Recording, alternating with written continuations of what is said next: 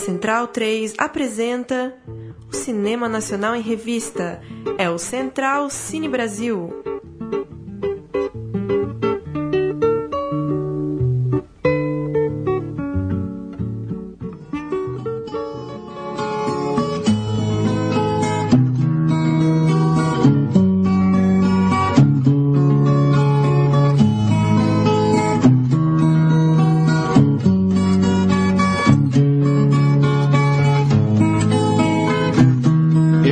Astronauta visitei planetas, transpus os limites do céu multicor. Viajei a bordo dos meus pensamentos, fiz do coração um disco voador. Olá, amigo ouvinte da Rádio Central 3, está começando mais um Central Cine Brasil, começando de uma forma diferente hoje, ao invés da trilha habitual do programa, que é a trilha do Orfeu Negro. Hoje a gente está começando esse programa com a trilha de Boi Neon, um dos melhores filmes do ano, segundo a equipe que faz esse programa, segundo eu, Lucas Borges, Paulo Silva Júnior. Como vai, Paulo? Tudo bem, Lucas? Um abraço aí pro ouvinte do Central Cine Brasil. Os Nonatos, astronauta, embalando nosso início. Último programa e a gente volta no que vem mais conhecido como depois do carnaval, né? É isso aí. Vamos tranquilinho, janeiro e fevereiro, tranquilo, e a gente volta em março. Isso aí, a 38 edição, última edição do programa, vai falar sobre os melhores filmes do ano, os melhores filmes nacionais do ano. Vamos fazer um, um saudão da produção cinematográfica em 2016 com convidados especiais, né, Paulo? Milton Leal, repórter legal, que loucura! Milton Leal tá aqui para falar dos filmes que ele mais gostou é, nesse ano de 2016, falar também das suas próprias produções, por que não? Tudo bem, Milton? Tudo bem, Paulo, como vai? Tudo Maravilha. bom, Lucas? Tudo bom e com você? Um prazer inenarrável estar aqui com vocês lado a hoje, lado. falando sobre frente cinema, esta arte que jamais imaginaríamos que um dia estaríamos falando sobre, né? Afinal, todos nós jornalistas. E fazendo, né? Fazendo, Vocês, né? Tentando fazer. E também Pedro Botton, um assíduo ouvinte do Central Cine Brasil, um dos poucos que eu acho que já ouviu todas as edições. Todas, Pedro? A gente está chegando hoje na 38 tudo bem? Tudo bem, Paulo, tudo bem, Boca, tudo bem aí? É, é isso aí, valeu, um grande prazer estar aqui. É, gosto muito do programa, ouvia desde o Folha Seca. Vamos lá falar de cinema. Folha Seca vai voltar, hein? Vai voltar? Vai voltar, no que vem ele volta. Tá mais reverente esse programa hoje, né? Tá mais São tranquilo. quatro pessoas, né? O final do ano é mais tranquilo e as entrevistas deixam a gente um pouco tenso, né? Também, é verdade. Quer começar puxando um assunto sobre um filme aí, Lucas? Vamos, vamos começar. A gente fez uma, umas algumas listas aqui, né? Duas delas, os filmes preferidos da sua parte, a outra os meus filmes preferidos e tem uma duas unanimidades entre as, os quatro presentes, né? Uma uma delas o futebol, o filme que venceu o festival é tudo verdade desse ano, né? Não. Isso. Isso, isso, isso. Estreou em circuito comercial logo depois, Também, ainda né? no, no primeiro semestre. E rodou muito na Europa também, né? O, o diretor, o Sérgio Oxman, mora na Espanha, né? Ou, ou pelo menos vinha morando na Espanha durante a. Quando teve a sacada da feitura do filme, Sim, né? Que foi durante a Copa do Mundo, né? 2014. Deixar nossos companheiros, então, começarem um papo, a gente fala um pouco de o futebol. Que tal, Boca? O que, que, que, que te chamou a atenção? Só explicando para quem não assistiu. O Sérgio Oxman tem uma ideia de acompanhar a Copa do Mundo de 2014 com seu pai, que mora aqui no centro de São Paulo. Ele vem para São Paulo, o pai dele é, topa. É, pô, vamos fazer um filme então da gente assistindo a Copa juntos e. E eles, né, têm ali uma, um reencontro, é, relembrando alguns momentos da família, curtindo também os jogos de uma forma muito peculiar. Eles não vão ao estádio, eles não necessariamente assistem o jogo na Chegam televisão. perto do estádio em alguns momentos. Pois é, chegam perto e às vezes só resvalam no jogo que está acontecendo. É, enfim, um filme de um, de um encontro entre um pai e um filho, um filme que tem o futebol como pano de fundo. Importante colocar também que eles não se viam há muito tempo, né? Eles Pois ficavam é. muito tempo sem se ver, se viram ali no Pacaembu, combinaram pro ano seguinte assistir a Copa do Mundo. Que tal, Boca? O que, que te chamou a atenção na, na forma com que o Sérgio conduziu? É, O que eu sempre gosto de perguntar sobre esse filme é que que você, como que você consegue imaginar a dificuldade né, de você tratar seu pai como personagem?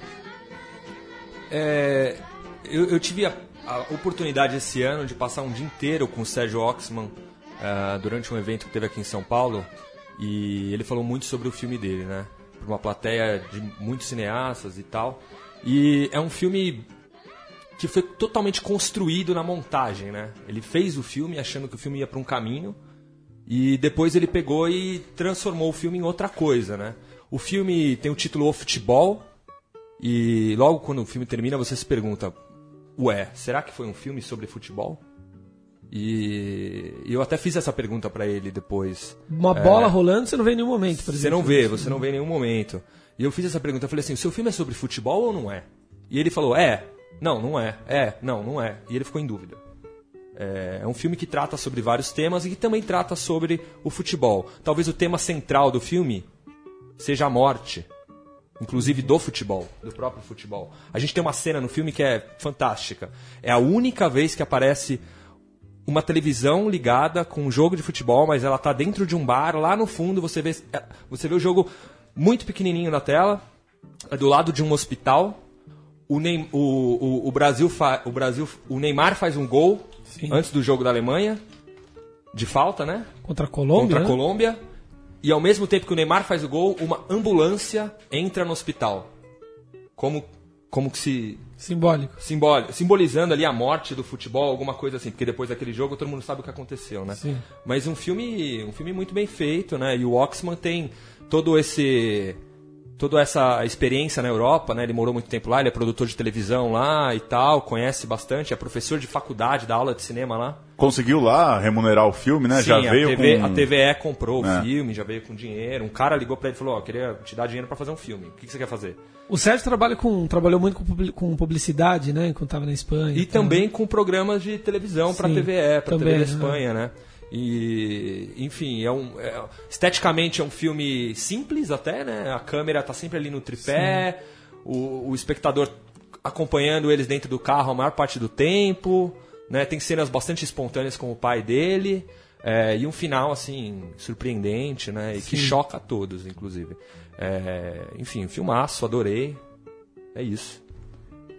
E aí, Pedro? É, pra mim, acho que o, Boca falou bastante coisa, mas eu gosto muito desse filme porque pra mim é um filme que o, o diretor não teve medo de cinema, assim. Ainda que seja um filme que a linguagem começa muito crua, ali mais pra frente ele começa com umas fotografias mais ousadas, umas, uma, uma, uma relação com o espectador de bastante cumplicidade, eu acho. Ele te leva para um lugar de uma tranquilidade, de uma espera. Tem uma cena que eu gosto muito que ele filma a janela do, do hospital durante muito tempo, um Sim. tempo até é, um tempo difícil no cinema, né? O cotidiano do, do pai dele, né, no, nos mínimos detalhes, desde o do trabalho burocrático dele até a, as palavras o dia a dia cruzadas, do bar, as palavras cruzadas sendo caça-palavra, né? É. Então eu gosto, eu gosto desse filme porque ele, ele, ele ele é um filme simples, mas ele não tem medo de fazer de fazer de, de, boas fotografias, de, de, imagens bonitas. Eu acho que ele traz essas, esses dois universos, assim, uma crueza na hora de filmar o pai dele, uma relação de respeito e também demonstra, é, põe na tela alguns diálogos difíceis, também o diálogo que ele fica no carro, o pai lembrando quando morava no hotel. São umas coisas que eu acho que, que ali na ilha, da, na ilha de edição, ali ele, ele muitas vezes deve ter falado Será que isso interessa? E, e ter colocado na tela, para mim fica muito claro que sim, é isso que interessa mesmo, a vida que ele tinha ali com o pai dele e essa descoberta né, desse novo personagem que volta para a vida dele, enfim. E de um filme é, mais low profile como o futebol, a gente pode passar por um outro que é uma obra de arte grandiosa que a gente vai ficar vai entrar para a história, não só do cinema, enfim, um filme para ser mostrado para para alunos, para universitários, para alunos de ensino médio ao longo dos anos, que é o martírio, que a gente falava, né, Milton, até agora há pouco, uma aula de história e uma aula de atualidade sobre o genocídio indígena no Brasil, né? Do filme do Vincent Carrelli. Longa do público em Brasília e doc brasileiro na Mostra de São Paulo. É, júri popular na Mostra de São Paulo, é. né? É, o martírio... Eu, bom, eu assisti em São Paulo depois que o filme já tinha ganhado o prêmio da Mostra de São Paulo e eu fiquei literalmente uma hora sem falar depois. Esse é o efeito que causa, né?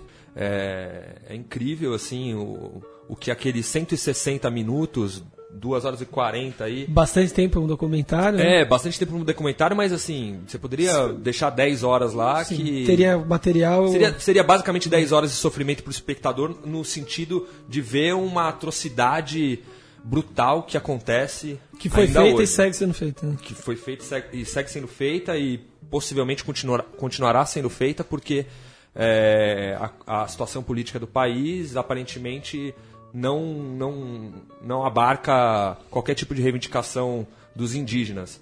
Mas o, o, o- o principal desse filme é que ele é um filme militante, né? Ele é um filme que tá ali para levar a voz dos indígenas, né? Ele não é um filme sobre os indígenas. Ele é um filme feito com os indígenas. Toma partida. né? Conta um pouquinho da estrutura aí pra quem não viu. É, o filme ele tem uma narração em off que basicamente trata sobre a história, né, que vai desde o- a história da relação do branco com o indígena, desde o descobrimento, passando pelo Brasil Império, passando pela Guerra do Paraguai, chegando aos dias atuais hoje, com essa relação entre a bancada ruralista no Congresso e os indígenas, né, a questão das demarcações ah, de terra e principalmente focando aí, a gente não falou até agora, né, mas gente- é, o filme inteiro é sobre o povo eh, Guarani Sim. que vive, que é originário ali da região do Mato Grosso do Sul, da região do leste do Paraguai, enfim, é um povo que tá ali desde sempre, né? E é engraçado porque no filme, em uma certa passagem, um fazendeiro diz a seguinte frase: "Mas aqui nunca teve índio". Como se, enfim, os índios tivessem chegado depois dos brancos, né? E, e uma construção histórica assim muito minuciosa. Ele, ele vai a fundo mesmo. Ele vai de forma didática explicar o que, que aconteceu eh, com o índio ao longo desses 500 anos aí no Brasil. É, esteticamente falando, o filme ele, ele, ele simplesmente ignora a estética, ele não tá nem aí se a imagem tá tremida, se é de celular. Imagens celular é. feitos pelos- é, pelos próprios não tá nem aí, índios, né? Que eu acho que é perfeito para a situação também, porque afinal, né? Você não consegue produzir algo grandioso ali na, naquela condição, né? Um E tem uma urgência tem uma também, né? urgência Não do tema ficar, também, é. né? E outro fato bacana que eu acho sobre esse filme é que foi um filme feito metade com recursos próprios do próprio diretor e dos outros dois diretores, que é o Ele Ernesto que é, Carvalho que é, e a indi- é um indigenista, né? Ele é um indigenista há 40 anos. E a outra metade, a finalização do filme, foi feito com dinheiro conseguido via financiamento coletivo. Né? Aí praticamente mil pessoas apoiaram ah, a feitura desse filme depois, porque o tema, né? O tema ganhou as redes sociais em 2012, quando os Guarani Kaiowá escreveram aquela carta praticamente prometendo um, um suicídio coletivo se, o- se- se a Justiça Federal não é, não impedisse que a Polícia Federal os retirassem de- das suas terras. E, enfim, uma aula de história. O Estadão chamou de cronologia do genocídio, né? É, Uma também boa é- definição. É uma boa definição, né? E o, o Escorel, na Piauí, escreveu também palavras belíssimas sobre o filme, né? E sobre o diretor, que antes desse filme já tinha feito um outro filme que é o Corumbiara. Sim. Que É. também Baita trata muito filme, sobre a baita questão, filme. baita filme, trata muito sobre a questão indígena, né? É, e eu acho que vai vir muito mais coisa desse diretor ainda. Ele prometeu mais um filme, né? O Adeus Capitão, completando essa trilogia aí que começa com Corumbiara, passa por Martírio e chega nesse terceiro filme que ainda está em fase de produção, que é o Adeus Capitão. E, enfim, ele consegue de forma brilhante retratar toda a questão indígena, apesar de ser um homem branco, apesar de ser uma pessoa que, né, que tá- tá- é de fora desse, desse círculo, mas que há quatro décadas Envolvido com a frequenta e é envolvido é, fortemente com os indígenas. Se tem uma, e se tem uma coisa que aproxima esses dois filmes que a gente acabou de falar, o Futebol e o Martírio, é, que de certa forma eles é, redefinem, né? Acho que colocam uma, é, um novo marco nesses dois assuntos muito amplos, né? Primeiro, para ser para ser mais direto, fazer um filme com índios depois desse filme do Van Sam virou uma, um desafio né, gigantesco, né? A régua subiu muito. não é novidade de não é uma novidade um documentário com com indígenas feito por uma pessoa não indígena isso não é novo acho que a forma que ele propõe os anos de convívio lá isso sim me parece grandioso e no futebol a coisa de que é, a gente que gosta bastante de futebol vive no Brasil praticamente um século uma discussão de como se retratar o futebol na literatura no cinema E o Sérgio prova que, que enquanto se o futebol é a base de uma cultura, de uma convivência de pai e filho, de um bairro, de uma, né, de uma, de uma relação humana ali na vida do pai dele aqui no centro de São Paulo, é, é muito possível se fazer um filme é, completamente humano, sem precisar comprar as imagens da FIFA, por exemplo, né? Sem você precisar ter essa demanda de fazer um filme de uma coisa que as pessoas já estão vendo tanto na TV, né? Os dois, é, os dois têm processos que, que eu acho que pegam assuntos muito grandes, mas que eles redefinem uma ordem, assim, se tornam clássicos de, de cara já. É, eu acho interessante isso de um filme que não se rende à expectativa, né? Como o Boca falou, é um filme de futebol que não tem bola rolando, como o, o, o É. Lucas, o, o Lucas falou. Eu acho isso importante, assim, porque, por exemplo, o Heleno, que é um bom filme, um outro filme tá um outro espectro, né? Uma outra produção, mas é um bom filme, mas se rende a isso, né? Uma hora tá lá o Rodrigo Santoro matando bola no peito. Simulando cenas. simulando cena de futebol, coisa que pro filme que tem uma história muito interessante, o Heleno é um personagem muito maior do que bola rolando, ainda assim se rende à expectativa do, do, do, do- de quem vai assistir e bota ali o carinha metendo gol, né? Sim. E falando em futebol, barba, cabelo e bigode, hein? O documentário já tá lá no NetNow, daqui a pouco pinga no iTunes. Filme que, que conta a história de luta e de vida e de futebol de Paulo César Caju, Ney Conceição e Afonsinho. É, passou agora no Cinefute, passou no Cinefute Rio no primeiro semestre, Cinefute São Paulo há duas semanas. É, mais um documentário bem legal. Eu separei um trechinho aqui do Vansan, ele participou do nosso programa no dia 27 de outubro, pouco depois, no finalzinho da mostra ali, né? E eu separei um trechinho que ele fala exatamente dessa, dessa reação que ele tem cada vez que ele assiste o Martírio. Vamos ouvir a gente fala mais um pouquinho do Martírio. Isso já acontecia comigo naquele meu outro documentário eh, Corumbiara, né? Eu Sim. levei alguns meses para ficar mais assim, assistir mais tranquilamente. E no Artiro eu estou nesse estágio. Cada vez que você assiste com um público novo, é como assistir de novo, né? Então você acaba se emocionando, né? Acho que O filme tem um, um crescendo assim de, de tensão e de, de tragédia, esse genocídio do Mato Grosso do Sul, né? É uma coisa assim, quase que inacreditável, para falar a verdade. Né? Possa existir uma coisa dessa no Brasil século XXI. E acho que Martírio é legal também pra gente falar de, de distribuição, né? Ele ainda não estreou no circuito comercial. É, Você lembra, Milton, foi, foi falado alguma coisa nessa conversa com o Vansan? Pelo que eu me lembro, no pós-mostra tinha expectativa de estrear, né? Não sei se estão aguardando uma data legal pro ano que vem. E lembro de também ter ouvido ele falar em algum lugar, logo depois da mostra, que ele queria logo jogar o filme na internet também, porque a ideia de um filme como esse, claro, que grita um assunto tão urgente, é que ele rode o máximo possível, né?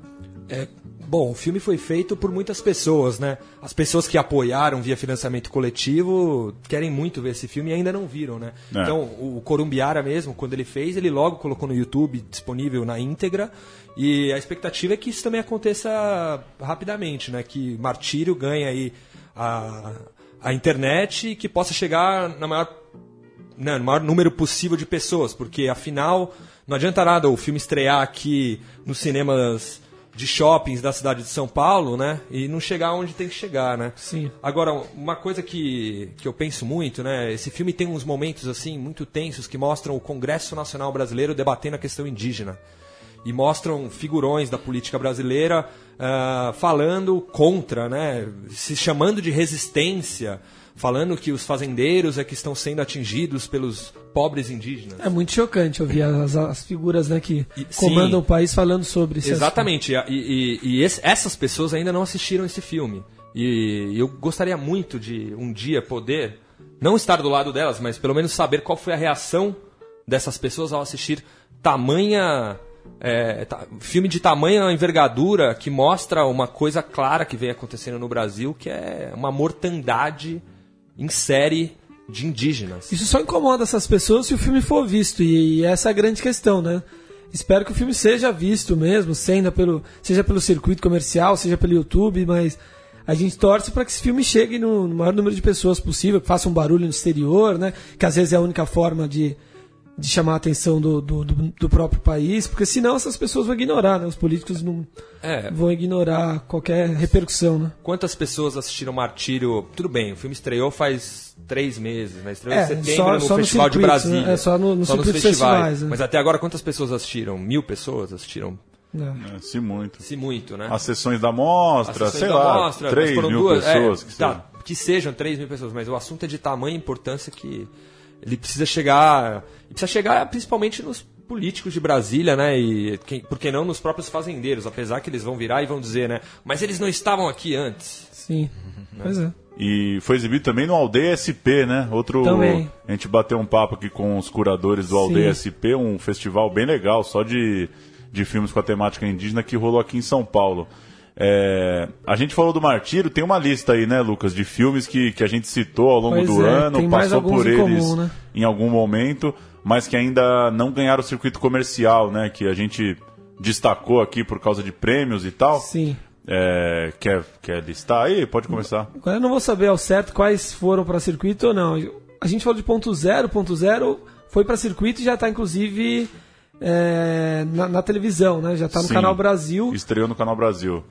Um filme cujo diretor a gente entrevistou aqui também, né? Pois é, pra mim, uma das melhores entrevistas aí do ano, também por ele ter, ter conseguido vir aqui no estúdio, Sim. né? Ponto Zero me chamou a atenção antes de assistir uma. Eles colocaram aquele. Quando, né, quando você recorta uma frase de uma crítica e joga no trailer, né, pra criar um efeito. E era uma. Se eu não me engano, do Merten, talvez do Merten, que dizia Ponto Zero é um OVNI no cinema brasileiro, Sim, né? É- sim. É, um filme que chega que, que não tem ninguém fazendo alguma coisa que o Ponto Zero fez, assim. Sim. É, um filme de um diretor gaúcho, do- de um cara também, né? é, Cujo nome a gente não tá lembrando agora. Zé? Pedro Goulart? Isso, Zé Pedro Goulart. Zé Pedro Que é Goulart. parceiro do, do Jorge Furtado, né? Isso, mas acabou ficando mais na publicidade, no Sim. institucional, agora conseguiu dirigir seu primeiro longa. Tem uma rádio web também lá em Porto Sim. Alegre, bem legal, Também. Rádio Mínima. É, tem um aplicativo aí com programas muito bons. E, e ele faz um filme é, que, que tem um clima, né? O filme, o filme dele tem Chuvoso, né? Um cli- Um filme com água, né? tem um climão, é um adolescente meio silencioso, que não é esse adolescente dos filmes do Rio ou dos filmes de São Paulo, ele não tem essa inquietação que a gente. Um moleque introspectivo e tal. Bastante, é, é bem interessante. Eu separei um trechinho aqui também, é, para ficar como dica aí para quem ainda não assistiu Ponto Zero, dele falando um pouco dessa, dessa, dessa ideia dele de fazer um filme mais sensorial, de repente, para a relação do que as pessoas imaginam de cinema nacional. Vamos ouvir aí ele falando sobre Ponto Zero. É, eu adoro cinema, né? Então eu queria ver um filme que eu gostar, eu queria fazer um filme que eu gostasse de ver. É, e o filme que eu gosto de ver é um filme sensorial. Um filme que tem a, a, a- dinâmica da imagem, a, na sua relação com o som, a edição, tudo fazem a narrativa acontecer. né? Então eu acho difícil conseguir tirar uma coisa da outra sem que tudo caia. Esse quebra-cabeça é complexo, por isso que eu disse que eu estou satisfeito, porque eu só vou, vou ver o efeito dele quando ele está aparecendo, né? Mas sobre a narrativa, eu tinha um personagem extremamente silencioso, ele, ele, ele, ele quase não falava, quase não tinha diálogos, e eu tinha que configurar o sentimento dele de alguma forma. Né? A opção que eu fiz foi com essas imagens, que tu citaste algumas, e tem outras também, né?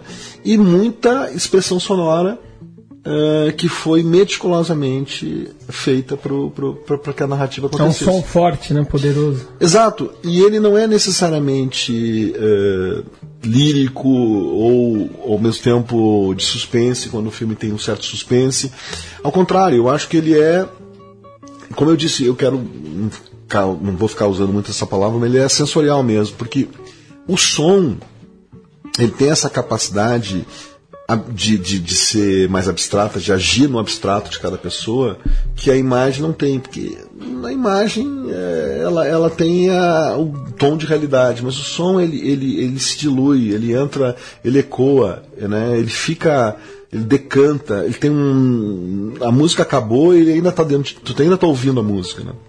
Então, lidar com esses elementos foi de todos os riscos que, que a gente tomou na realização de um filme complexo, eu diria. E O filme é complexo de, de, de, de- narrar, mas que eu acho que ele, que ele de novo, eu acho que ele está sendo bem sucedido porque eu acho que houve esse contato, as pessoas estão compreendendo, compreenderam o, o diálogo se deu, né? E é isso que, que é bacana. Um filme realmente muito bonito, né? E que é, retrata um clima ali que não tem sido muito muito registrado pelo cinema nacional, talvez, no momento, né? Um filme que também não, não gerou grande repercussão, que chamou a atenção de nós dois, foi o Mate-me, por favor, né? Da Anitta Silveira, primeiro longa dessa diretora carioca. Né? Ô, Lucas, deixa eu só fazer um comentário Claro, aqui. Vocês estavam falando do ponto zero, eu ainda não assisti, mas pelo que o diretor falou e que vocês comentaram, eu acho que deve se relacionar com um filme que não é de 2016, saiu no final do ano passado, o Beira-Mar, né? Que é um filme que também se passa né, que também é um filme do, do Sul, né, se passa ali no Rio Grande do Sul, Sim. e que também é um filme diferente, né, ele trata desse do assunto ali dos dois adolescentes que estão descobrindo a própria sexualidade, mas numa linguagem muito diferente, né, um filme que parece com uma luz estranha, né, parece até um filme meio é, nórdico, né, tem uma coisa que e, e é, e é bonito porque fica muito claro que o diretor realmente sabe disso, está explorando isso ao seu limite, assim, então é um filme, eu acho que é um filme interessante, e, e, Também pode ser visto no Canal Brasil, né? Inclusive fazendo. A, a- a propaganda sexta-feira também vai passar no Cine Sesc. Às 7 horas a gente vai falar um pouco disso mais tarde, mas eu acho um filme bastante interessante para dar uma, uma ampliada na, na perspectiva aí sobre o que, que a gente tem do próprio cinema brasileiro. Legal. O Mate-me, por favor, é um filme que é, foi para Veneza no ano passado, né? Foi exibido Isso. no Festival de Veneza. E mais um filme que, né, felizmente, traz um- uma nova temática e traz um, um novo clima no cinema nacional. Um filme de adolescentes, um filme meio David Lynch, né? Com, com Foi. cenas um pouco absurdas, é, cores fortes. E uma temática ao mesmo tempo simples, mas é, com, com a estética A bacana história e, do e ousada. brasileiro. Melhor direção e melhor atriz no Festival do Rio, com um prêmio curioso para melhor atriz, foi dividido para as quatro garotas, né? Protagonistas. São quatro amigas protagonistas que, né, não necessariamente uma tem um papel mais importante que a outra, é o típico grupo de amigas adolescentes. E começa a acontecer coisas meio sinistras ali ao redor da escola, uns assassinatos meio mal explicados. Num, num- Numa, numa Barra da Tijuca É. meio deserta, né? Aquela coisa, aquelas avenidas e, e a molecada voltando da escola naquelas avenidas gigantescas de, de Barra da Tijuca. Acho que vale muito a pena é, assistir Mate-me, por favor. É, primeiro por isso que você falou, pelo gênero, né? Dela, dela é, da Anitta Rocha da Silveira é, se dedicar a fazer um filme que não é, né, não é tão feito assim por aqui. E segundo, porque acho que são, são muito acertadas as escolhas mesmo. Essas cenas da- das crianças estão muito naturais, estão muito boas, né? Sim. São, são meninas ali, sei lá, de 15, 16 anos que ainda muito em início de carreira. Vale a pena assistir e tem entrevista com ela na íntegra, se alguém tiver mais curiosidade, tá por aí. Deixa eu ver aqui, programa de setembro. Mate-me, por favor. Foi o, o papo com a diretora Anitta Rocha da Silveira. Sim. Um- outra unanimidade, acredito que os quatro tenham assistido aqui, é Aquários, né? Que talvez tenha sido o filme mais falado do ano no cinema brasileiro. Né? Gostou, Milton Leal? De Aquários. É, Aquarius é um filme bom, mas. Eu acho que ele ganhou uma proporção na mídia é, muito maior por conta de toda a questão política que envolvia o filme, né? Por conta de toda a própria manifestação do diretor e dos atores, num festival grande e tal. Ele ganhou um, uma. Né, teve uma propulsão muito maior do que um filme brasileiro geralmente consegue ter. Então, mas claro, um filmaço, filmaço, sem dúvida. É, pra mim, eu acho que essa, são duas coisas separadas que, na verdade, fizeram que mais gente fosse ver um baita filme que é Aquários, né? Eu, eu- mexeu muito comigo, eu não sou um grande fã do outro filme do Kleber Mendonça, O Som ao Redor, e, e, e, e acho que muito por conta disso me impressionou profundamente. Pra mim é um cinema de primeiríssima qualidade, que vai explorando as possibilidades de principalmente de roteiro, né? O texto muito bem escrito, muito bem apurado, interpretações incríveis. Então é um filme que que acho que na minha opinião entrou entrou para a história do cinema brasileiro, pelo menos na minha na minha singelíssima opinião. Sônia Braga sensacional, baita trilha, né? A câmera, a câmera do Kleber é sempre né, muito criativa, interessante, né? E nisso que o, que o Milton falou, é, concorda, é inegável que o filme tomou uma proporção é, pelo que aconteceu fora da sala, né? Agora, o que, o que me deixa. O que, o que eu acho que vale um debate muito grande É porque aí tem os dois lados, né? Quem foi assistir Aquários achando que ia estar vendo um filme de resistência contra um Brasil conservador, quebrou a cara, porque Sim. Não é um filme que, que nem foi feito com essa proposta, né? E, e a segunda coisa é que, que eu acho que tem que também respeitar o lado de cinema, né, da equipe, do diretor, que eles fizeram um filme, né? Claro. Não é que o Kleber fez um filme, chegou em Cannes e falou, agora eu vou causar pra caramba, uhum. pra ver se meu filme dá uma bombada. Ele fez um filme muito bem feito, muito bem dirigido, bons atores, bom roteiro, e chegou lá, né, a galera falou, vamos levar umas plaquinhas, vamos, né, é, é, se posicionar politicamente, o que qualquer pessoa tem o direito de fazer, né? É, porque eu acho que, que, que há muita confusão, né? Eu não sei se é se é o fato. Claro, é, é, muito disso, né? O fato da gente estar aqui no Brasil, né? Imagina uma pessoa nos Estados Unidos assistindo Aquários, na França assistindo Aquários, e você vendo com distanciamento, né? Você vendo muito mais com o cinema e com relação humana, né? É uma sensação que, que a gente nunca vai ter, né? Porque a gente está o tempo todo problematizando, né? E aí as pessoas começam já a falar de especulação imobiliária, de fazer a cena sem as torres no Recife, que, que foram retiradas em computador, enfim. Então acho que tem essa carga política, mas acho que vale também assistir Aquários pela segunda vez, se dando a chance Sim. de olhar com um olhar estrangeiro e falar, pô, não quero pensar agora em especulação imobiliária, em golpe ou não é golpe, em Penso Dilma ou Temer. A especulação imobiliária é um personagem central, né? Eu acho, Total. Acho que, acho, acho, que realmente essa questão do impeachment, de, do, da situação política, realmente passa longe, né? Do, do filme, né? Ela não é nem dita em voz alta em nenhum momento, né? A, a Sônia a Braga não. espectadores no cinema. Isso, né? mas a Sônia Braga não se relaciona, não fala. Né? Aquela parte ali do jornalista até toca um pouco, mas não é diretamente sobre isso. É, mas o que eu acho, eu, eu ouvi o programa de vocês que fizeram com o Kleber sobre o filme Aquários, também teve a discussão com o pessoal de Recife, um baita programa, para quem ainda não ouviu. É, e eu acho, o que eu fiquei com a impressão, que eu achei que o Kleber fosse falar, e, e é o que eu acho que ele deve pensar que com certeza ele preferia que o Brasil não estivesse passando por isso, né? Ele não, não, não, não acho que ele deve ter achado bom o Brasil ter passado, tá passando por uma crise representativa tão grande e isso ter ajudado o, o, o filme dele a ser divulgado. Eu não acho que ele acha bom. Acho que ele preferia que tivesse tudo nos conformes e o filme dele circulasse como um grande como filme, filme, que ele é, né? É, a questão é, é, é só para completar a coisa, em tempos de maniqueísmo, né? a Sônia Braga virou quase um símbolo de uma esquerda ah, que a personagem nunca se propôs, né? Calma Sim. lá, ela é, é, é, uma pessoa da classe média alta ali, uma, uma burguesa com alguns valores libertários, legal, né? É, tem boa cabeça para as drogas, para sexo, né? É uma é uma, uma mulher moderna para a idade dela, para onde ela tá, mas, mas menos complexo. também, né? Menos, né? Não dá para não dá para achar que, pô, o Kleber fez um filme para esquerdista, né? Acho que é, é demais, é mergulhar no maniqueísmo numa coisa que não é, não foi feita com esse maniqueísmo. É um filme Sim. com muito mais nuances que tudo isso. É. Sim. Boi Neon é um filme pernambucano também, de outro grande diretor, né, o Gabriel Mascaro. Só, só uma coisa, claro. Lucas, desculpa interromper. Tem um trechinho do Kleber aqui ah, falando, a gente conversou bastante com ele sobre as particularidades de Recife. É, naquele programa a gente estava aqui com o Gil e com o Targino, né? Dois e com o Graziano também, né?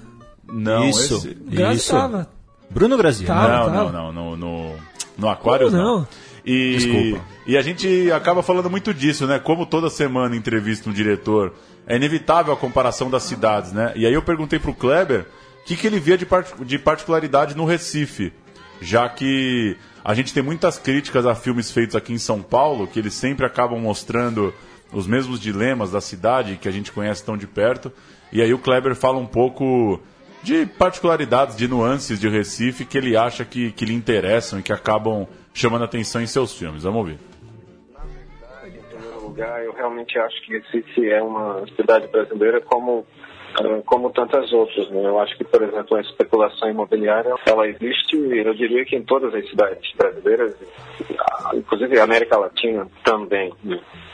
Uh, sobre Recife especificamente, eu acho que as divisões elas estão muito, elas são não só físicas na cidade do Recife, ou seja, você tem bairros uh, que fazem tem uma linha de vizinhança com, com comunidades mais pobres, ou seja, são são bairros mais pobres ou, ou talvez até comunidades ou favelas e elas vivem muito juntas e ao mesmo tempo elas não vivem juntas. Né? As, as, as, linhas divisórias elas são invisíveis e às vezes elas são físicas também. Uh, mas, mas eu acho que uh, Recife tem uma questão que me interessa muito, que é uma certa tradição, né, de, existe uma tradição, por exemplo, de, dos engenhos de cana, que isso aparentemente não é, não, não é muito visível na sociedade, mas para mim é totalmente visível. Acho que existe uma história, uma carga histórica muito forte. Né? Eu, eu, eu, acho, eu acho que o Brasil é um país racista, o racismo faz parte da, da da, do corte da sociedade brasileira, mas eu posso até dizer que talvez aqui eu sinto o racismo ainda um pouco mais forte. Eu acho que há uma tradição muito forte de, de, de, da coisa da escravidão. É quase como um membro amputado, aquela história que quando alguém tem um membro amputado, a pessoa continua sentindo o membro fantasma, né, que não mais. É como se a gente ainda estivesse numa nuvem, uh, num estado de espírito uh, que, nos remete claramente a uma ideia de escravidão que, na verdade, há 130 anos, mais ou menos, uh, a gente superou essa fase.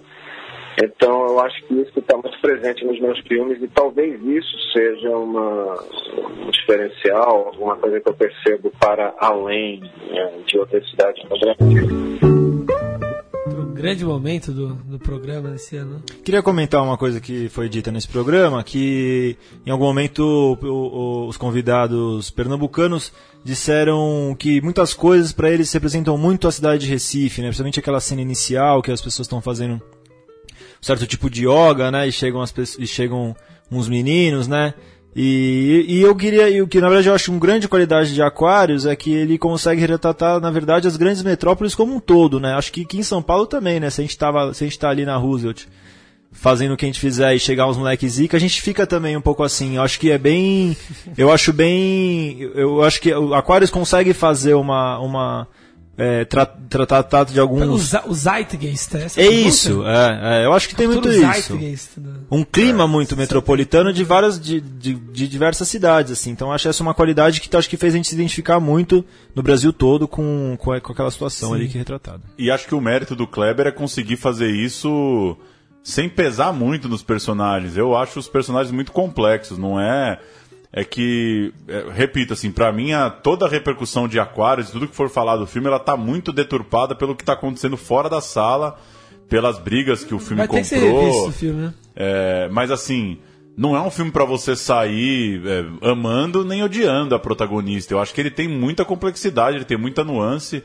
É, e se toda essa repercussão ajudou muito o filme, isso é, isso é claro, por um lado, ela deixa a coisa um pouco mais rasa, né? Ela fica. O, o, que teve de gente, por exemplo, publicando né, no Facebook, eu não vou ver esse filme, eu não vou ver esse filme que fala que é golpe. Mas, assim, tá, acho que tá maturando, né? É, eu acho que é um filme que ainda vai, vai ter seu, seu segundo momento no dia que vier a calmaria, né? É, é que um quando, quando chegar no quando virar a calmaria. Quando chegar no Netflix, todo mundo vai assistir. Aí sim. Já tá, não tá no Netflix, não? Acho que não. No, no NetNow já tá. Na, NetNow, na Net então tá. já tá. O que tá, ainda não. e que eu acho que vale a pena de comentar, que, é, o, que o Aquarius trata do assunto que nesse outro filme é central, é que Eros ela volta, né? Eu acho um filme Sim. que teve um outro, um, um outro estilo de filme, uma outra repercussão, mas na minha opinião também é um dos grandes filmes do ano. Me emocionou muito é, aquela a condição da Jéssica, na personagem filha da. Mas, Carlos, ela volta em 2015 já?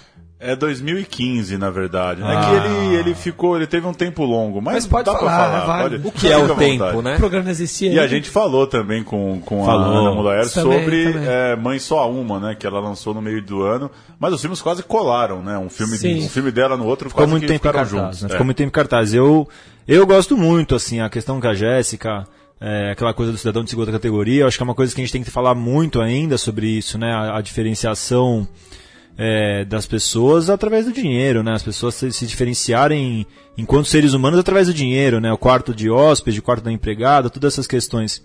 Eu, como estudante de arquitetura, realmente foi uma coisa que mexeu bastante comigo. Eu acho um filme bastante preciso em algumas das abordagens sobre esse assunto social. Fala. pediu uma pensada? Milton balançou Ah. o dedo, abriu a boca e não falou. Mandou. Não, porque agora eu sei de onde eu conheço o Pedro. Ele falou que faz arquitetura, né? Agora eu lembrei. Tá Depois- lá. Pode ser depois do programa? Pode Pode depois do programa. depois. Eu gosto bastante do, do, do Mãe Só Uma. É, acho que gosto até mais do que Que Horas Ela Eu Volta. achei que você não tinha gostado. Não, não há, assim, não é nada que, né, não vou, não levaria pra uma ilha deserta, um DVD, né? Mas gosto mais do que o Que Horas Ela Volta. Não sei porquê, acho que a, é um filme mais barato, tem uma estética ali que, que eu gosto mais do ritmo, assim. O Que Horas Ela Volta em algum momento não, é, não sei, não, não me pega tanto. Mas eu reconheço, sim, filme, concordo com o Pedro aí, muito importante o debate. Marco. É, e muito importante um debate didático mesmo, né? Um filme que quem nem assiste, quem nem consome cinema, assistir Que Horas Ela Volta, ele estreou na Globo é, num- em dezembro, aquela coisa de, de fim de ano, É, que é um filme tem sempre com muita mérito, né? audiência. É, e acho que é importante também, né? A gente gosta de, de pirar a cabeça, mas é importante ter um filme também é, redondinho, cartas bem marcadas para as pessoas é, acompanharem e enriquecerem sua, sua discussão. Uma e só uma, também pra mim um dos grandes filmes do ano. É, gosto muito, acho que se o Que Horas Ela Volta é uma consequência da- do que a gente estava pensando na época, pra mim o Mãe Só Uma é um filme que olha pra frente. Tá, com, tá discutindo um assunto que existe hoje em dia, mas que vai ser muito mais bem elaborado daqui pra frente, que é essa coisa do, do gênero fluido, né? Aquele personagem principal um pouco como se diz, andrógeno, né? E, e, e um personagem que sabe disso, explora essa condição. Eu acho que a Ana Mulayer foi bastante feliz na escolha do roteiro.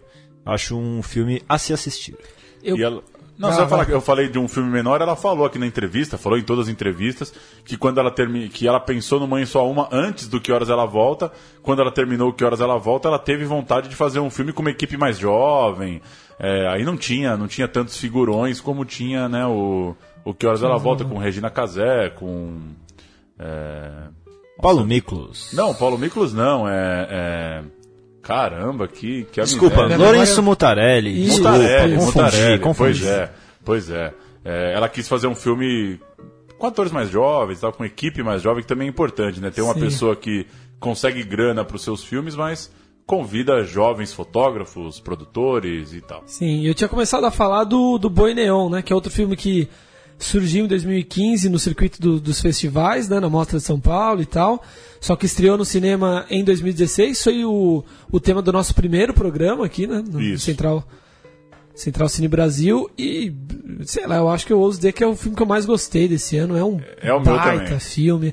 Agora é a hora de dizer o filme que a gente Pode mais ser, gostou. já que eu levantei essa, 2016. eu voto Boi Neon, um filme muito bonito, o Juliano Casarré, sensacional, o elenco, todo filme engraçado, bonito, né? O Juliano é bonito? Também. Também. É bonito, Aparece é bonito, nu, várias hein? vezes o filme tem esse, esse mérito, finalmente os homens aparecendo nus, né, no, no cinema. Uma né? ereção, Ereção, frontal inclusive. ali, clara, né? Ele masturba um jegue no filme, se você nunca viu também no cinema.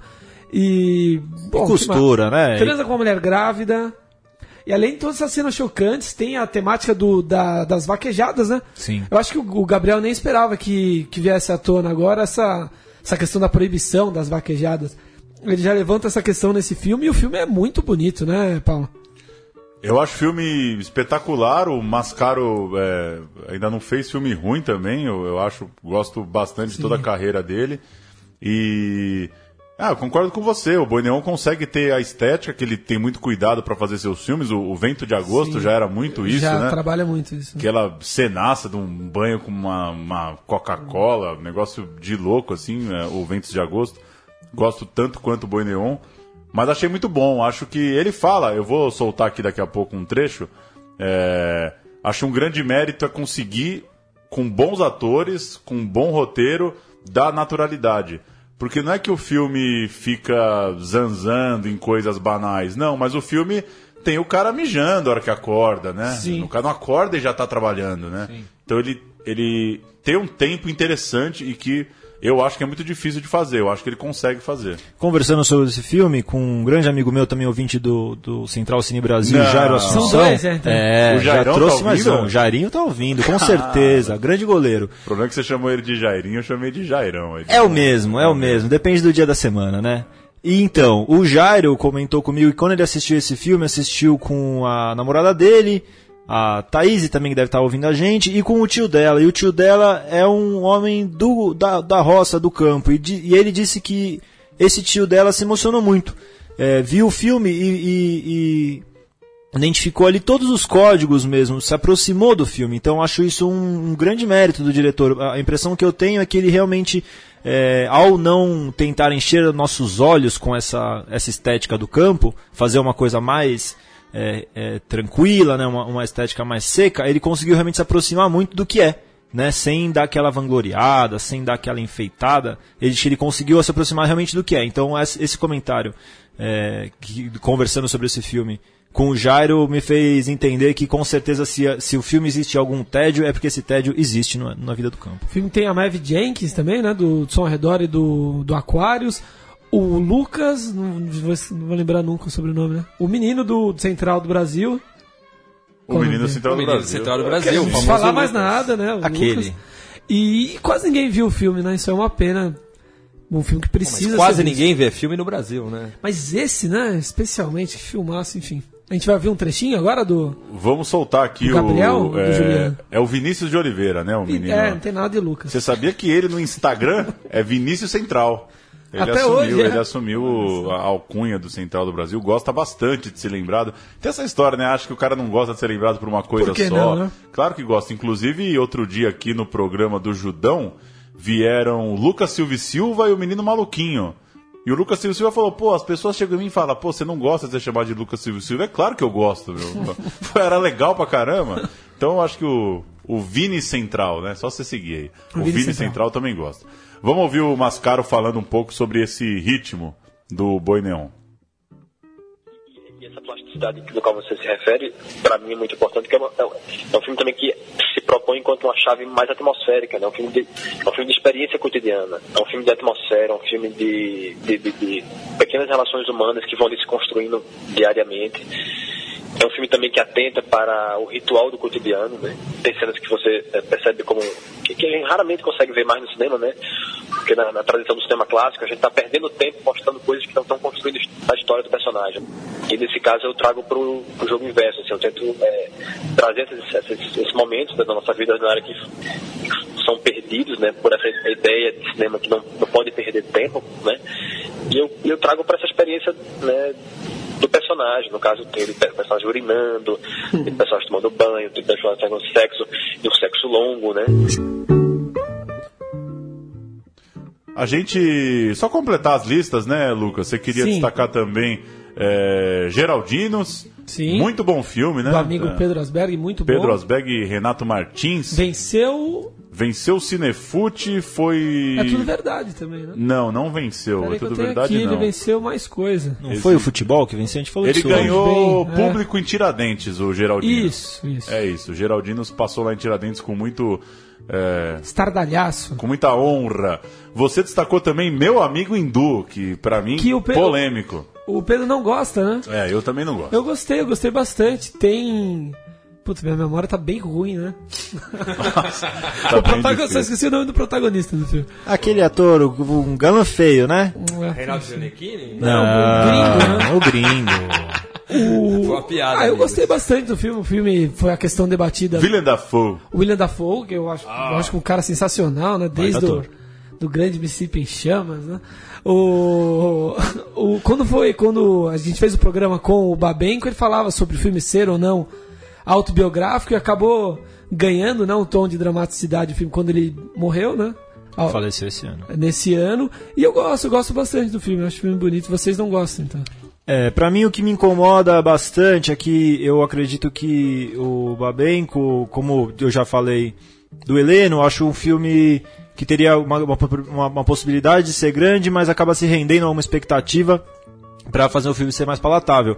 Porque eu Joga acho. pra torcida, é isso? Eu acho que fazer os grandes ato- alguns bons atores brasileiros falarem inglês Isso me só por conta de um ator falar inglês, eu acho um pouco delicado. Isso me incomodou. Tem a questão das, das placas da Marginal Pinheiros serem mudadas com direções tipo Washington.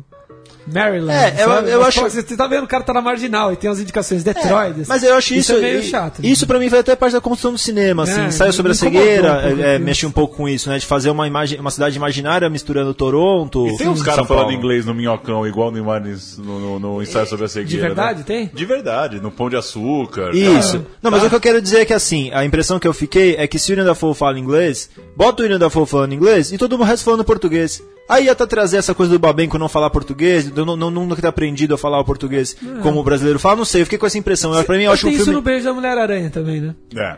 Sim. Mas eu concordo que incomoda principalmente Maria Fernanda Cândido. Foi a que mais incomodou? Foi a que mais me incomodou porque. Meio italiano, assim. Ah, né? veio da Terra Nostra, né? E a moral Ah, que ele pra- faz pra- com o Drauzio Varela, hein? Pegar É. o Drauzio e botar o Renato Ginechini pra fazer o papel do Drauzio Varela do é um Drauzio, baita né? moral. Desde o Carandiru, né? Mas enfim, saudoso Babenco, né? Falando Saudoso. bastante dele Saudoso esse ano Babenco. também. Você falou de danado de bom, né? Danado de Bom tá na minha lista, que é o filme Debbie Brennan, prêmio do júri no CinePE, conta a história do João Silva, que é um dos tantos e tantos e tantos parceiros do Luiz Gonzaga. É um desses caras que você talvez nunca ouviu falar, mas a gente já cantarolou uma música dele. Sim. Filme bem legal. É, aliás, é, esse filme que, que, é, que eu consegui perceber assim, de uma maneira mais ampla o número de, de parceiros e de relações que essas figuras, né, tipo Luiz Gonzaga, criam e mantêm ao longo da vida, né? Esse João Silva era um cara que quando o Luiz Gonzaga precisava recorrer a, meu, tive uma ideia, sei lá, vamos fazer uma música sobre saudade. O João tinha a música já na ponta da língua. É, um dos, dos parceiros, dos gênios que acaba não sendo tão falado. É, Tem Filme o, bem bonito, o Homem que bem- Engarrafava Nuvens, né? Do, do Lírio Ferreira, sobre Humberto Teixeira. sobre né? o Humberto Teixeira também. Criou, outro, né? O, o forró junto com o Luiz Gonzaga. outro baita filme. Agora, tem um E- filme que você colocou na sua lista que eu não- já não gostei muito também, que é o Para Minha Amada Morta, não, É. me agradou muito. Ali Moritiba, né? É, filme Um paranaense, né? Diretor de Curitiba. Eu gosto do filme, recomendo aí que vocês muito assistam. frio, não sei. Não É, eu acho que ele tem, um, ele tem essa coisa que a gente falou um pouco de alguns filmes aqui, ele tem esse climão, assim, ele é mais uma levada mais psicológica, né? Um cara, um cara fica sabendo que sua mulher tá, tá o traindo e ele dá um jeito de entrar na vida desse cara que tá ficando com a mulher dele. Então fica esse climão, né? De, pô, a todo momento, né? uma- vai tem, uma, tem uma coisa no ar ali, né? O cara tá conversando com o cara que ele quer matar, né? Em tese. Sim. É, tem um clima, eu gosto do filme, gosto bastante. É, Gostaria de destacar Ah. também aqui, brevemente, um filme bem que não circulou muito, Amores Urbanos, um filme bastante simples, é, mas que faz um cinema que a gente não está acostumado. Eu comentei antes do programa com o Paulo que, para mim, um cinema um pouco numa linha do cinema argentino, um filme com um roteiro um pouco, um pouco, é, como posso dizer, é, vazio, assim, um roteiro que não, não, é, não tá no roteiro o, o, o- a grande sacada do filme. A sacada do filme está no, no desandar, no, no andar e no desandar das, das três histórias. Ali, o, fala rapidamente, são é, três protagonistas, um deles é o can- também cantor Thiago Petit, e eles são três é, jovens adultos se complicando aí pela vida em São Paulo. Assim, eu acho, eu acho um filme que filma bem a cidade de São Paulo, uma coisa difícil, né, de a gente conseguir Sim. fazer. E eu acho que vale a pena assistir. Também vai passar no Cine Sesc dia 23 de agora de dezembro às 7 horas. Nessa mostra dos melhores filmes brasileiros do ano, né? É uma retrospectiva, né? Eu acho. é, o Cine Sesc faz isso há muitos anos. é, ele, ele faz os melhores filmes que não são só os brasileiros e também faz a retrospectiva só do cinema brasileiro.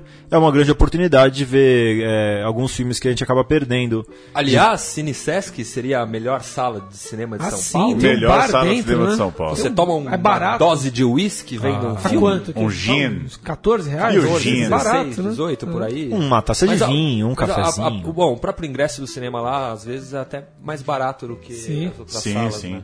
Pra mim é a minha preferida. E uma sala grande, né? Cabe gente, né? Faz aquele Mas filme. mudaram as poltronas, né? Faz Ah, tempo já, não faz repara- tempo, faz ah, mais de um ano. As poltronas. As poltronas eh, se modificaram, né? Antigamente eram umas poltronas mais largas, eu gostava mais. Não tem Dava pra lugar inclinar, marcado, dava né? pra inclinar. É, não Falando tem em poltrona marcado. larga, a gente tá pertinho aqui do Cine Sala, que é o cinema, Sim. o antigo. Cine Sabesp, que um dia eu fui e na mostra você não pode ter ingresso mais caro ou mais barato, né? É um ingresso só. E aí assisti um filme sozinho na poltronaça, de 60 reais. que maravilha. Dormi o filme inteiro. Eu né? recomendo ir acompanhado, viu, Júnior? Não sei o que Recomendo. aconteceu naquele É famigerado filme dinamarquês das 14h20. A gente separou aqui alguns assuntos para debater. Já, a gente já se alongou um pouco também, mas eu queria perguntar: Milton Leal assistiu esse filme há pouco tempo, sei que o Pedro viu também. A Bruta Flor do Querer, a gente conversou, deixa eu ver quando, 5 de maio. A gente conversou com o Andradina, né? É, é o Dida e o Andradina, os dois diretores. A gente falou com o Andradina Jovens diretores. jovens diretores aqui, paulistanos.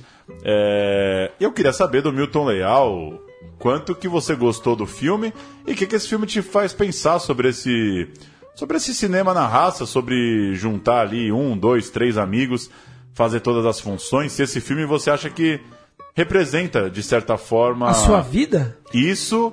é, E aí eu quero, quero deixar a coisa também, é, é, os dois lados. O que, que isso tem de bônus e o que, que tem de ônus. É. Que, que concessões você faz para assistir um filme tão independente quanto A Bruta Flor do Querer? Cara, Bruta Flor do Querer foi um filme que eu assisti dando risada de mim mesmo e dos meus amigos. Porque afinal, talvez tenha sido um filme que a gente não fez. Um filme que os amigos da rua de cima ali fizeram. E um filme que a gente pode fazer daqui a pouco também. Né? O nosso cinema permite isso. Hoje em dia você pega uma câmera digital, vai lá e faz o que eles fizeram também.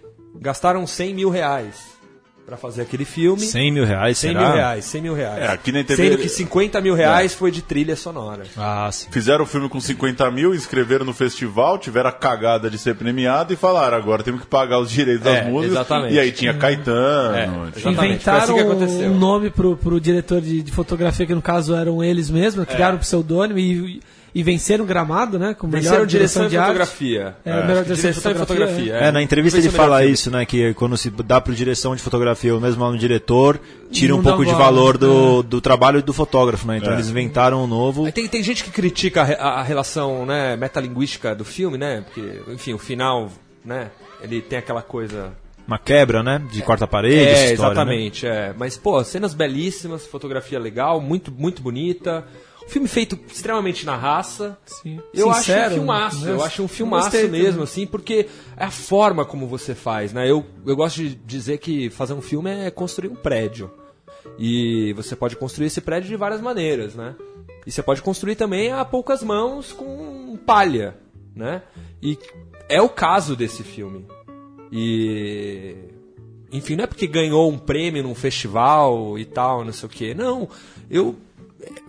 Eu imagino assim, se você mostrar esse filme pra um cara na Coreia do Sul, esse cara vai achar uma merda. Sim, mas para, para, provavelmente. para nós, Mas jovens pra nós, paulistanos, jovens né? paulistanos, daqui, que, fa- que fazemos praticamente as mesmas coisas que aqueles caras fazem no filme, né? Exatamente. Então, né, que temos aqueles momentos lúdicos na praia né?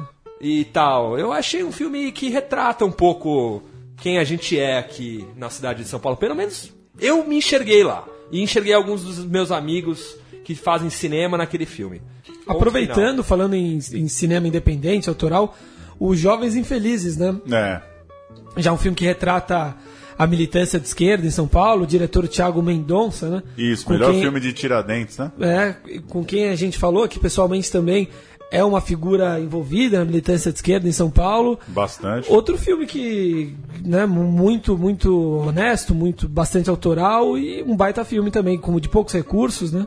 Acho que falta pingar mais aí na- nas plataformas, né? O, o Bruta Flor do Querer, por exemplo, tá nas plataformas. Os jovens Ó. não sei se vai se propor isso, até pela, né, pelo, O- pelo caráter da, da equipe, né? É. O pessoal de teatro fazendo filme. Bom, Mas- eu, eu quero dizer uma coisa aqui. Na minha humilde opinião, é, considerando os meus critérios, eu gosto de filmes que são feitos dessa maneira como o Bruta Flor do Querer foi feito. Eu acho o Bruta Flor o segundo melhor filme do ano. Depois de... Depois de largou as botas e mergulhou no céu. Opa, Ah. esse sim, hein? Aí gostei. Eu, eu queria falar sobre a opinião do, do A Bruta Flor do Querer. Não, mas é verdade o que eu tô falando, não é. Eu gosto É do, do A Bruta Flor do Querer. Acho Não, que você tem. disse que não gostou Não, acho do que Bruta tem Flor sua graça. Eu concordo com tudo que você falou Ele tinha sobre o falado que processo. não gostou do, do Não. Mãe Sua Uma também. Eu vou, de- mas não me deixa concluir o raciocínio. eu gosto do processo, gosto do que. Gosto de tudo que vocês falaram, acho que tem que ir lá e fazer, tem uma urgência mesmo. O que me pega um pouco é essa coisa. por a gente ser daqui, essa coisa desse humor paulistano, sabe? Essa coisa quase Hermes e Renato da da galhofa, do nossa, Lembrando a menina não sempre olha que pra mim, Hermes minha vida Renato é uma são cariocas. Não são cariocas. Bossística, Não, não, sim. uma coisa meio bossística. É, Ah, pensando, sim. pensando nos personagens. Sim, uma sim, coisa sim, que sim. o Marcelo Adnet também, apesar de carioca, já Sim. sempre brincou muito com essa coisa do, do, do paulistano, né, meu? Que a menina Sim. não me olha, minha vida tá uma merda, minha mesada tá baixa, eu não arrumo o trabalho que eu quero, aí vai fumar um na Augusta, sabe? Mas tudo aquilo existe também ao mesmo tempo. Não, né? assim, eu não, eu não- não- é só isso que eu, que eu quis dizer, assim, que o que me pega às vezes um pouco é essa. essa esse personagem muito caricato, assim, né? Que eu, eu acho que ele é um pouco caricato ac- acima do que eu gosto de ver, assim. Poderia ser um pouco mais. É, mas tudo bem, é só uma. É, a- pra- a- o gosto é de cada um. Meu comentário vai ser breve. Pra mim, A Bruta Flor de Querer é um belíssimo exercício de liberdade. É uma ideia simples, é um, um projeto simples que se levou a cabo, chegou lá, virou um longa, tá aí pra quem quiser assistir, pra pensar, pra debater. Então, pra mim, é- ele, o maior valor dele é esse. É o filme que poderia ser feito e foi. E fica a pensar, tá, né? É, é caro mesmo, né? Cinema, porque Muito, gastaram né? 100 Caro, pau. E Pra não é nada. Pra fazer um né? filme Dois que é caras- considerado barato, né? Dois caras num Eu- carro. eu- desculpa falar de um filme de um filme que é estrangeiro aqui, mas eu acabei de assistir o novo filme do Xavier Dolan, aquele jovem diretor franco-canadense. O, é apenas o fim do mundo, né? Eu assisti o filme, maravilhoso, puta fotografia. Baita filme, diretor. o filme talvez o pior dos cinco que ele já fez, mas ainda bom, porque ele é muito bom. É, saí do cinema, falei, né, pra pessoa que tava comigo, nossa, eu acho que foi um filme barato, hein? Quando eu fui olhar o budget do o orçamento do filme, 8 milhões de euros. Fazer Vai filme é muito brincando. caro, né? Tá bom, né? 8 milhões, tá bom. Ah, Eu- e desculpa, é, voltando só um pouco a essa coisa da Bruta Flor do Querer, é bom pra gente pensar onde mora o cinema, né? Lembrando que esse ano a gente teve que encarar o, o, o filme Reza a Lenda, né? Um filme com uma grande produção, né? No- grandes nomes e desafio aí quem tá que- quem se propôs a assistir. Boa sorte. Eu assisti Reza a Lenda, não gostei. Pra não falar também que a gente só fala mal desse, dessas mega produções, eu gostei do, do Mais Forte que o Mundo, do filme do Zé Aldo. Acho Não vi. O bom. Roubo da Taça, um filme O Roubo da Taça, Filmes. bem legal. Engraçado, O bacana. filme do Zé Aldo, Tá inclusive, no, na alta mesmo. no verão agora vira série. E eu até deixei como discussão, mas também já se alongou demais. Eu não sei quem aí viu o Shaolin do Sertão. Eu ainda não vi. É, Mas só cara, pelo primeiro filme, não né, vi. do- O Shaolin do Sertão. Só pelo nome eu já gostei. Shaolin do Sertão do Alder Gomes vieram aqui no Judão. Só procurar aí o, o podcast do Judão aqui na Central 3. Vieram Alder Gomes, o diretor, Edmilson Filho, o protagonista, e o Falcão. O Falcão, o rei do Brega, tá no filme. É, aliás, é, que figuraça, né? O Falcão tá nesse mesmo estúdio que a gente tá aqui. Arquiteto, hein? É, é verdade, né? E. Cadê o filme sobre o Falcão? Então, e o, e o Shaolin do Sertão vai por essa estratégia que o Alder já tinha feito no Cine Hollywood, de uma distribuição em Fortaleza. Ele, Milário pra caramba. Ele postou semana passada que alcançou a mesma meta do Cine Hollywood, que é 10% da população de Fortaleza viu o filme. Então, quando ele bate quase 100 mil pessoas, Fortaleza tem 800 e poucas mil pessoas, que é uma coisa. É legal esse parâmetro dele também. É 10% surreal. da população de Fortaleza. O que é muita gente, né? Sim. assim, Muita cê- gente. Você tá morando numa capital que a cada lugar que você vai, 10% das pessoas viram o teu filme. É, muita É, gente. Dialoga muito, né? Com Dialoga completamente. Deve estar aí na casa dos seus 700, 800 mil é, espectadores.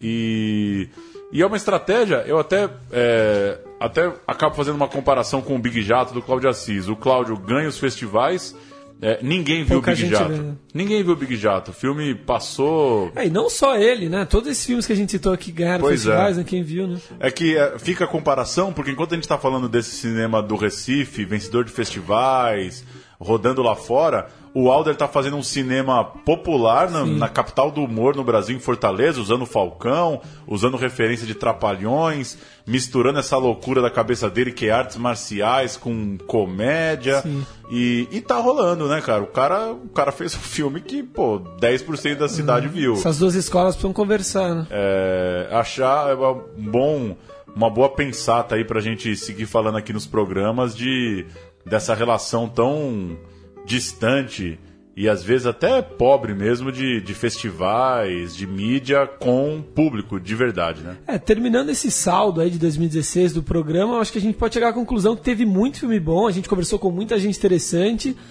E volta e meia, para não falar na maioria dos programas, surgia a questão.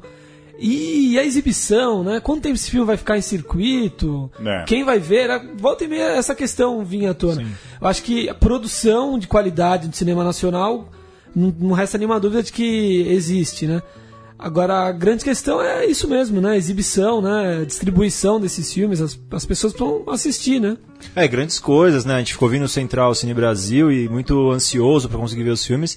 A gente não consegue, né? Uma grande entrevista que vocês fizeram, que é o Precisamos Falar do Assédio, da, da diretora Paula Saqueta, é. É isso, o programa mexe com você. Na hora que você escuta o trailer que vocês tocam no, no, no episódio, eu fiquei emocionadíssimo. E, e fiquei muito ansioso pra poder assistir. Conheço ela pessoalmente, fui atrás dela e até hoje não consegui nem passar perto de ver o filme. Então, assim, é, o que, que a gente tem, que a gente tem é, grandi- grandiosas qualidades, sim, mas vamos lá, né? Começar a passar essas coisas aí, e dar um, uma sacudida nessas salas de cinema aí, porque já, já, já, já tá na hora do Brasil amadurecer e ter uma baita sala que passa filme brasileiro. Medidas que existem no exterior, né? De cotas para filmes nacionais que aqui não existe, né? Televisão. É, exi- existe, mas é. Enfim, é. É uma loucura pensar que tem É. que ter a cota pro seu cinema, né? Não a cota pro É, do mas outro. é coisa né? que existe na França, por exemplo, né? Que é um, um, né, um país que inventou o cinema, né? Enfim, lá existe esse tipo de coisa, né? Por É. que aqui não pode ter, né? Enfim, BR-176, o Barata Ribeiro, pra falar do Domingos Oliveira, um cara global, entrou em cartaz e ninguém viu aí, né? venceu É. festivais. Fico torcendo para que o Aerotel Cambridge da Eliane Café, que, que é, foi entrevistada aqui, mas o programa não foi pro ar, o filme que venceu o júri melhor, é, melhor longa do público Rio em São Paulo, para que É. ano que vem esse tenha bastante exibição. sobre a ocupação aqui do Hotel Cambridge, né? No É centro filme, de São Paulo. é um filme que mistura Pertinho ali do metrô ficção, Angabaú. é. Filme que mistura ficção com, com cenas reais do, dos, do- dos movimentos é, pela luta por moradia em São Paulo. Um baita filme também. E é isso, a gente tem um monte de filme pra falar no ano que vem. Pitanga, do Beto Branco a Camila Pitanga, Prêmio da Crítica na Mostra de São Paulo. Por Trás do Céu, do Caio Só, melhor filme pelo público do Cine PE. É, Divinas Divas, um filme da Leandra Leal sobre um, um- a cena trans e tal. O doc do público no, no Festival do Rio. Muita coisa. A Luta do Século, que a gente listou aqui também, do Sérgio Machado. Melhor documentário pelo júri no Rio, que não é pouca coisa. E, e é um assunto delicado para entrar em circuito. Fala Comigo é o prêmio Melhor Longa pelo júri também no Rio, filme do Felipe Scholl. Enfim, muita coisa que ainda vai estrear, provavelmente, e esperamos que estreie, né? Porque é o que você falou. Muita entrevista que a gente não tem como é, indicar onde o ouvinte vai assistir o filme depois, infelizmente. É isso. Milton, Considerações finais, Pedro, Milton considerações finais. Considerações finais. Milton Leal que está finalizando Segue o Baile, hein? Ah, finalizando Um filme segue sobre o Bexiga baile. 70, né? Não, um filme sobre. Sobre o transe musical. O transe musical. Que bonito. amigo. É, sobre as sensações. Sobre como podemos elevar a nossa consciência Através da música. por meio da música, Maravilha, né? não é? Muito bonito. E qual E é que, isso. como é que tá aí? Ano que vem no Central Cine Brasil. Ano que vem, no Central Cine Brasil, estaremos aqui falando sobre Segue o Baile, Bexiga 70. Estamos agora aí exatamente a 72% da finalização. Tá renderizando o negócio, né? Deixou, saiu de casa, deixou renderizando. O filme tava lá barrinha, 72%. É, mas é, enfim, um filme que é muito bonito, bonito, assim, bonito, porque a fotografia Já dá pra tá maravilhosa. no, no YouTube, né? a- Tem algumas pílulas. é, mas teasers. todos esses teasers que a gente soltou na página do filme, eles não pertencem ao filme, na verdade. Mas O dá filme- pra, dá pra saber, dá pra ter um gostinho. Eu, eu acho que dá pra ter um gostinho mais ou menos, mas, por exemplo, uma, uma das escolhas feitas agora na montagem é não ter nenhuma entrevista é, sentada com alguém e tal. E os teasers na internet são entrevistas sentadas com outras imagens e tal. Enfim, tem várias surpresas aí no, no, no, no filme. E se tudo der certo, vamos, vamos estrear esse filme em algum lugar o ano que vem. Boa. E, e é isso. Cinema é cedo e longe, né? E se tudo der errado, a gente vê de outro jeito também, Sim. né? Você manda um link, né? Eu o mando famoso link, manda o link. Ou a gente pega um projetor do amigo e coloca na garagem do outro na- amigo. Na Com rua certeza. Emberé, né? É que isso importa aí. é assistir. Valeu, Pedro Botton. É um grande prazer estar aqui, fico muito feliz pelo convite e ano que vem estarei assi- assiduamente do outro lado, ouvindo vocês, E todas as também. entrevistas. Aqui, se tudo der certo, mas com certeza do outro lado estarei ouvindo o podcast, sempre acompanhando vocês. Queria só mandar um grande beijo na boca pra minha namorada, Olha. incrível companheira Hannah Esug, que sempre escuta a gente também, grandiosíssima fã do. Paulo. Paulo Júnior e adora a minha imitação que eu faço do Paulo Júnior todo domingo à tarde, depois do futebol. Já conhecemos três ouvintes hoje, hein? Que bacana, Pedro, Hanna e Jairinho. Só cresce a audiência. Obrigado, Milton. Obrigado, Pedro. Obrigado, Paulo Júnior, por Valeu. compartilhar essa mesa comigo aqui semanalmente. Pois é. Muito bom, né? Falar de cinema brasileiro. Ano que vem vai ter muito mais, hein? Vai ter muito mais. A gente vai fechar com Taiguara, né? Talvez a música Olha que mais aí. ouviu esse ano hoje, né? No Tema de Aquários, meio redescobrindo Taiguara pra quem, pra quem não tinha tanto contato. De certa forma, uma bonita homenagem. Agora às foi vezes, vizinho de quem? Milton Boca, lá na Zona Norte de São Paulo. Sensacional. Valeu então, Lucas. Até ano que vem. Até ano que vem. Um abraço, bom Natal, final de ano, boas férias. Boas Fechamos entradas. com Taiguara e a gente se encontra no ano que vem. Tchau.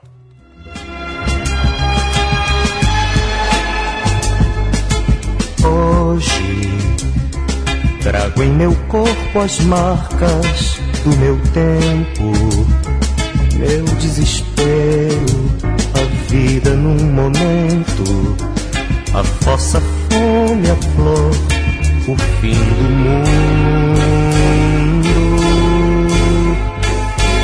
Hoje trago no olhar imagens distorcidas, cores, viagens, mãos desconhecidas.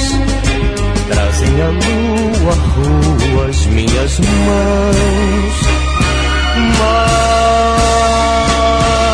hoje as minhas mãos enfraquecidas e vazias procuram nuas pelas luas, pelas ruas, na solidão das noites frias por você.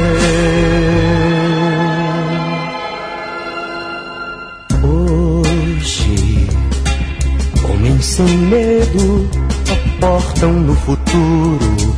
Eu tenho medo, acordo e te procuro. Meu quarto escuro é inerte como a